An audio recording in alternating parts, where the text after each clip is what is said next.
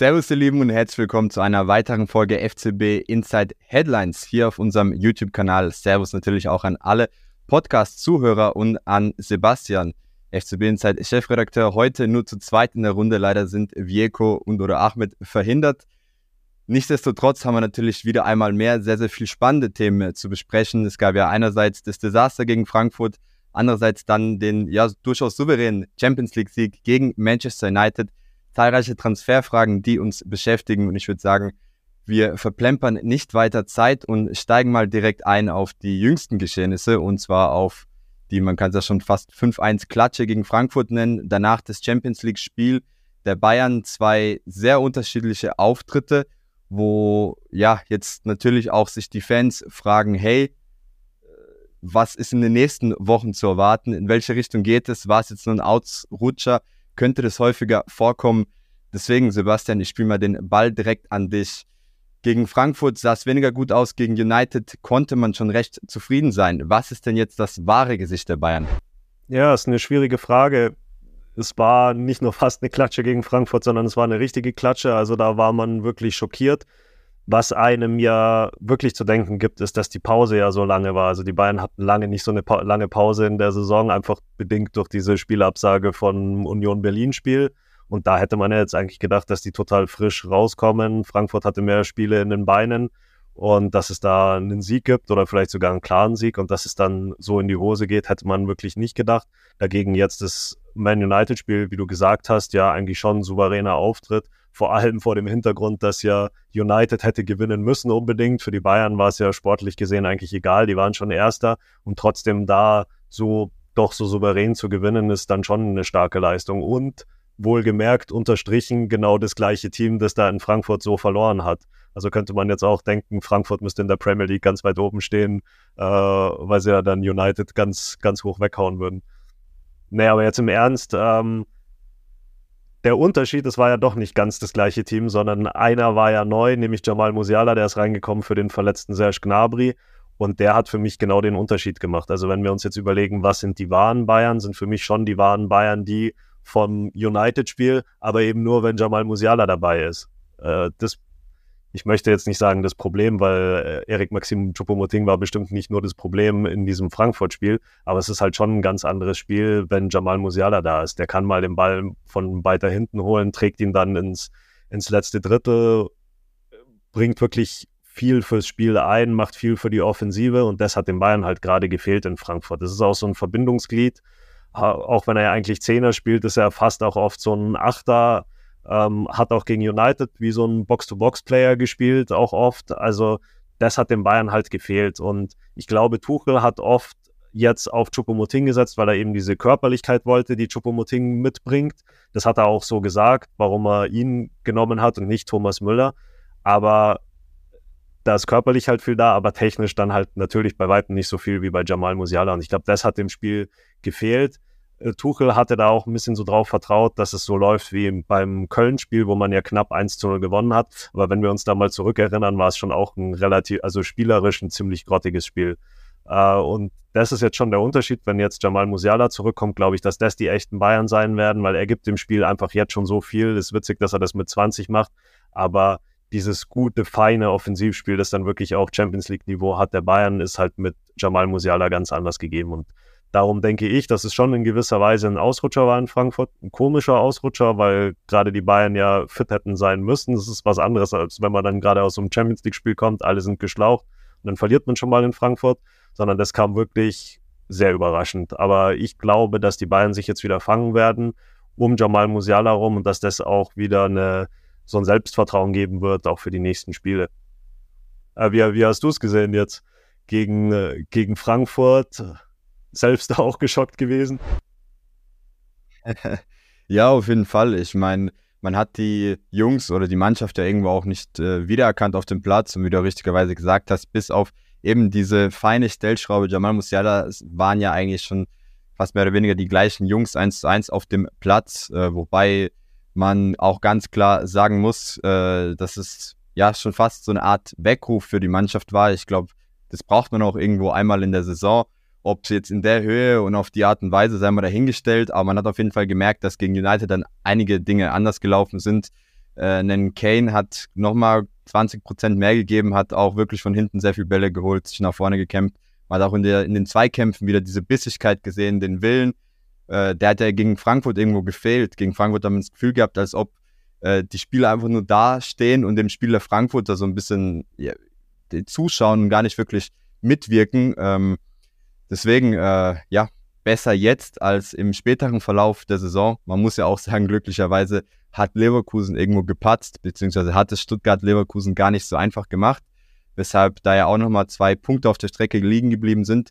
Äh, von daher würde ich sagen, wäre es eigentlich am besten, wenn man das Thema aus Spielersicht, aus Fansicht äh, auch irgendwo abhakt und äh, ja höchstens den Schluss daraus zieht, eben in Zukunft dann doch auch innerhalb des Spiels schon irgendwie den Schalter umstellen zu können und äh, ja, es nicht wirklich in so einem Desaster enden zu lassen.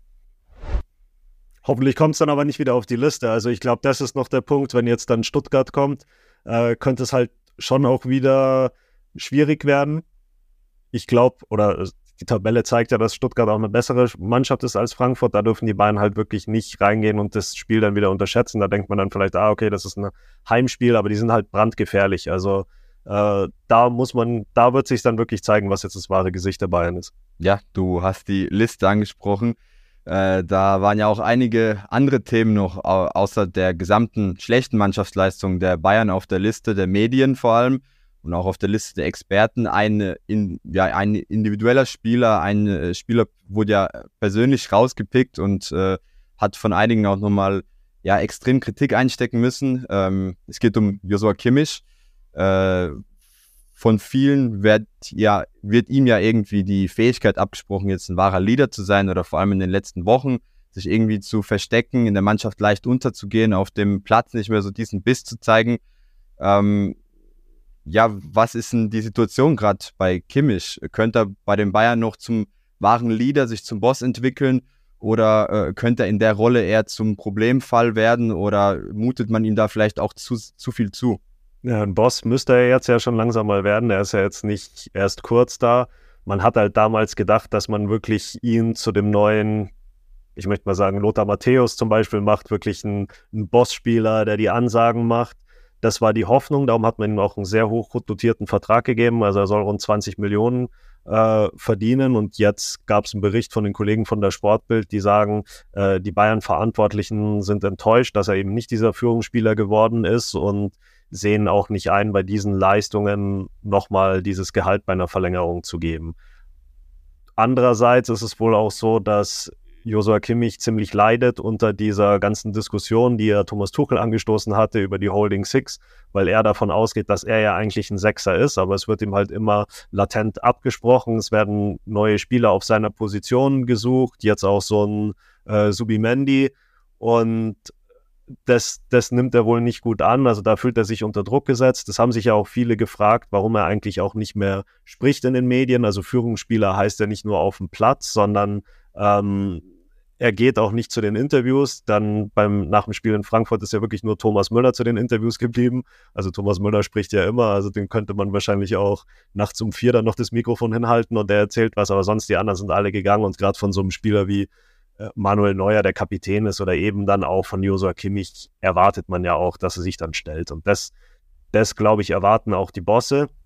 Und der zieht sich da ziemlich zurück, ein bisschen wie in so ein Schneckenhaus. Es ist ja nicht so, dass seine Leistungen nur schlecht sind. Er hat auch das einzige Tor geschossen gegen Frankfurt und das war echt ein schönes Tor, aber bringt halt dann nichts bei 1 zu 5. Und es ist sehr schwankend. Also mal macht er gute Spiele und ich bin auch wirklich ein, ein Bewunderer und bin begeistert von, von Josua Kimmichs Spiel, wenn er wirklich auf auf Top-Niveau spielt, aber er hat halt jetzt diese Saison vor allem immer diese Schwankungen drin und laut diesem Sportbildbericht geht es da halt wirklich auch darum, dass er, dass er sich nervös fühlt, unter Druck fühlt, eben aufgrund der Situation, weil er dieses Vertrauen nicht spürt und ich weiß nicht, ob es wirklich daran liegt, aber man sieht ihm schon an, dass er nicht dass er nicht der Alte ist, so wie er auch früher vorangegangen ist als Lautsprecher auf dem Platz. Mir kommt es vor, als würde er sich ein bisschen mehr zurückziehen und eben nicht jetzt diese Führungsspielerrolle annehmen. Jetzt muss dann bald mal über seinen Vertrag geredet werden. Und da ist halt die Frage, wie die Bayern da reingehen in die Verhandlungen, ob man ihm wirklich spüren lässt, dass man, dass man mehr erwartet oder ob man dann doch eine Einigung findet. Ja, schwieriges Thema, was uns definitiv noch die nächsten Wochen verfolgen wird.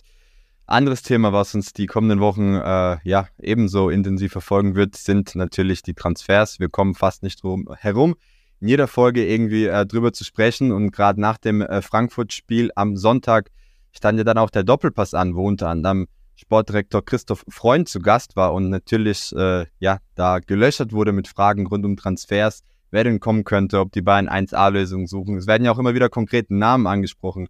Araujo ist ja so ein Name, mit dem er auch immer wieder konfrontiert wurde, auch schon direkt konfrontiert mit dem Namen, wo er äh, ja dann gefragt wurde, ob denn da was läuft, ob die Bayern wirklich Interesse haben, ob da was passieren könnte.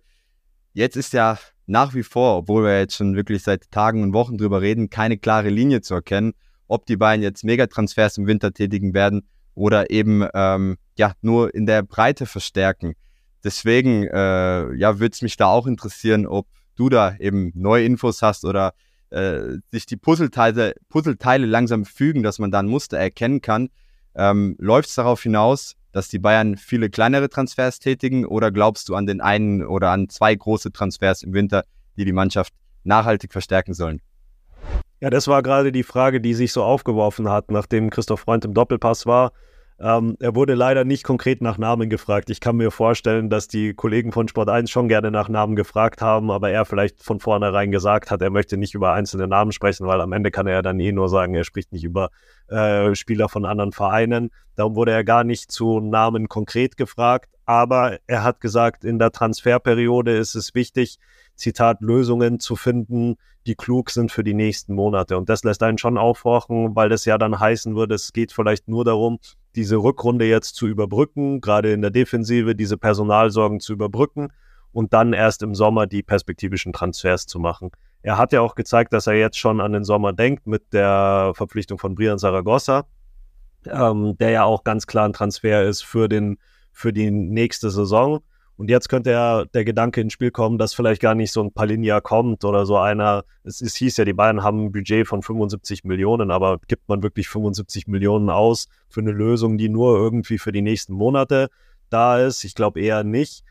Vielleicht spart man sich da auch das Geld und sucht vielleicht ein, zwei kluge Laien. Vielleicht sind das diese Lösungen, die Freund meint. Vielleicht interpretiert man aber auch zu sehr, zu viel rein und er hat es in so einem Nebensatz gesagt und meint es auch nicht so. Vielleicht will man sich auch nicht so in die Karten schauen lassen was ja schon so ist, und das hat auch der ehemalige technische Direktor Michael Reschke gesagt, und das, das stimmt ja auch. Die Leute wissen ja jetzt, also die anderen Vereine wissen ja jetzt, dass die Bayern Verstärkungen brauchen und gerade in der Defensive.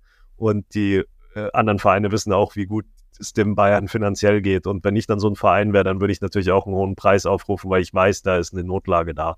Und vielleicht gab es jetzt schon auch die ersten Verhandlungen. Christoph Freund hat gemerkt, dass diese Preise da wirklich so hoch gehen, dass es vielleicht wirklich klüger wäre zu sagen, okay, wir machen ein, zwei Line oder holen einen Spieler, der dann vielleicht nächstes Jahr eh vertragsfrei wird und nehmen den dann so auf die, auf die Payroll. Aber es geht vor allem darum, jetzt die Zeit zu überbrücken ähm, bis zur nächsten Saison. Kann alles überinterpretiert sein, aber es ist schon ein interessanter Gedanke, weil wir ja immer gesagt haben, auch der Markt im Winter ist schwierig. Es gibt wenig Leute, die guten Mannschaften wollen ihre guten Spieler halten, die geben sie nicht im Winter ab. Darum vielleicht verlegt man sich auch wieder auf den nächsten Sommer. Es ist natürlich eine Versuchung, nach diesem geplatzten Deadline-Day zu sagen, okay, wir holen das jetzt wieder rein im Winter und geben da Gas auf den Transfermarkt, damit man uns nicht nachsagen kann, wir haben es wieder nicht geschafft. Aber vielleicht merkt man jetzt einfach, dass dieser Markt so verrückt ist und dass man da einfach nicht die Qualität zu einem anständigen Preis kriegt, dass man doch eher sagt, man macht die, weiter die smarten Deals für die nächste Saison. Jetzt muss ich aber dort nochmal weiter nachbauen, weil es ist ja einfach ein Fakt, dass der Kader nicht wirklich viel hergibt. Ich meine, wir haben jetzt mit Koman und mit Masraoui wieder zwei Verletzte. Mit Masraoui sogar tendenziell wieder einen Langzeitverletzten, der dann wahrscheinlich auch nicht zum Afrika Cup gehen wird und sich dann ja auch irgendwo, Gott sei Dank, aus Sicht der Bayern, ähm, ja, erholen kann, wieder zurück ins Training kann. Fakt ist aber, man hat ja sehr ambitionierte Ziele für die zweite Saisonhälfte. Wenn man die Spieler fragt, dann wird ja auch immer wieder gesagt, egal ob Leroy Sané, ähm, ja, oder Harry Kane, dass die Champions League das absolute Ziel ist. Gerade Sané hat ja sehr ehrgeizig gesagt, er will diesen Pokal nochmal holen. Äh, deswegen jetzt nochmal konkret die Frage, glaubst du, dass man mit so Transfers in der Breite wirklich den Effekt erzielt, dass man bis zum Ende eben um den Triumph da mitkämpfen kann? Oder würdest du jetzt konkret sagen, hey, es braucht wirklich ein, zwei Statements-Transfers, äh, um ja wirklich eine Möglichkeit zu haben, weil man sich ja tatsächlich immer wieder darauf einstellen muss, dass jetzt irgendwo ein Spieler wegfällt? Eine ganz konkrete Antwort auf eine ganz konkrete Frage. Ich glaube schon, dass man Statement-Spieler braucht, weil für die Champions League brauchst du eben die Top-Spieler Europas. Und da hilft es ja dann auch nicht, wenn du dann irgendwie so einen, einen der kurz vor der Rente steht oder so, nochmal für ein Jahr rausziehst. Wenn es dann das Spiel gegen Man City gibt, dann wird der auch schwindlig gespielt. Also du brauchst natürlich gute Spieler. Die Frage wird halt sein, finden die Bayern einen, der ja dann wahrscheinlich bei einem Verein sein muss, der nicht noch in der Champions League ist, weil wer gibt jetzt so einen guten Spieler ab? Äh, gibt es vielleicht einen von denen, die jetzt in die Europa League gegangen sind und so weiter. Also da muss man halt kluge Lösungen finden. Das ist ja auch das, was Freund sagt. Es ist jetzt halt einfach schade, weil weißt du, welchen Spieler man jetzt halt einfach bräuchte? So ein Josip Stanisic. Das, das wäre jetzt genau der, den man bräuchte. Das war halt einer der großen Fehler jetzt in der, in der letzten Transferperiode, dass man ihn hat gehen lassen, bevor man irgendwie einen Ersatz hatte, auch für Pavard. Klar, Stanisic ist jetzt auch nicht der, der die Champions League gewinnt, aber er hat halt schon in großen Spielen gezeigt, dass er da gute Leistungen bieten kann und dass er da die Ergänzung sein kann, auf die man sich auch verlassen kann. Ja, Fakt ist aber auch, du hast einen interessanten Punkt angesprochen. Laien könnten ein großes Thema sein. Ich meine, wenn wir auf die jüngste Transferhistorie im Winter blicken, dann äh, sind da ja auch durchaus prominente Namen nach München gekommen. Mit äh, Coutinho, mit äh, Joao Cancelo, der letztes Jahr dann auch doch sehr überraschend äh, ja, für ein halbes Jahr nach München gewechselt ist. Heißt, da heißt es bestimmt auch Augen und Ohren äh, offen halten, um zu schauen, was da geht. Interessant ist ja auch, dass unter Freund gefühlt immer weniger äh, ja, Insider-Informationen nach außen dringen. Gerade bei Saragossa hat man ja relativ äh, wenig drumherum erfahren. Also der Transfer ist ja gefühlt aus dem Nichts gekommen. Aber bleiben wir jetzt noch kurz bei der Champions League. Jetzt wurden ja am Mittwoch die letzten Spiele gespielt. Es gab ja auch einige spannende Duelle. Äh, die deutschen Mannschaften haben sich ja dann Gott sei Dank äh, sehr gut geschlagen und mit Leipzig und Dortmund haben wir noch zwei weitere Mannschaften, die es in die Runde der letzten 16 geschafft haben ins Achtelfinale. Jetzt wissen wir ja selbstverständlich auch, gegen wen die Bayern spielen könnten. Äh, sind ja zahlreiche Mannschaften aus Italien vertreten mit Neapel oder eben Inter Mailand. Äh, PSG auch wieder ein Kandidat, gegen die man antreten könnte. Äh, da haben wir noch mit PSV Eindhoven äh, vermeintlich schwächere Gegner auf der Liste oder mit dem FC Porto.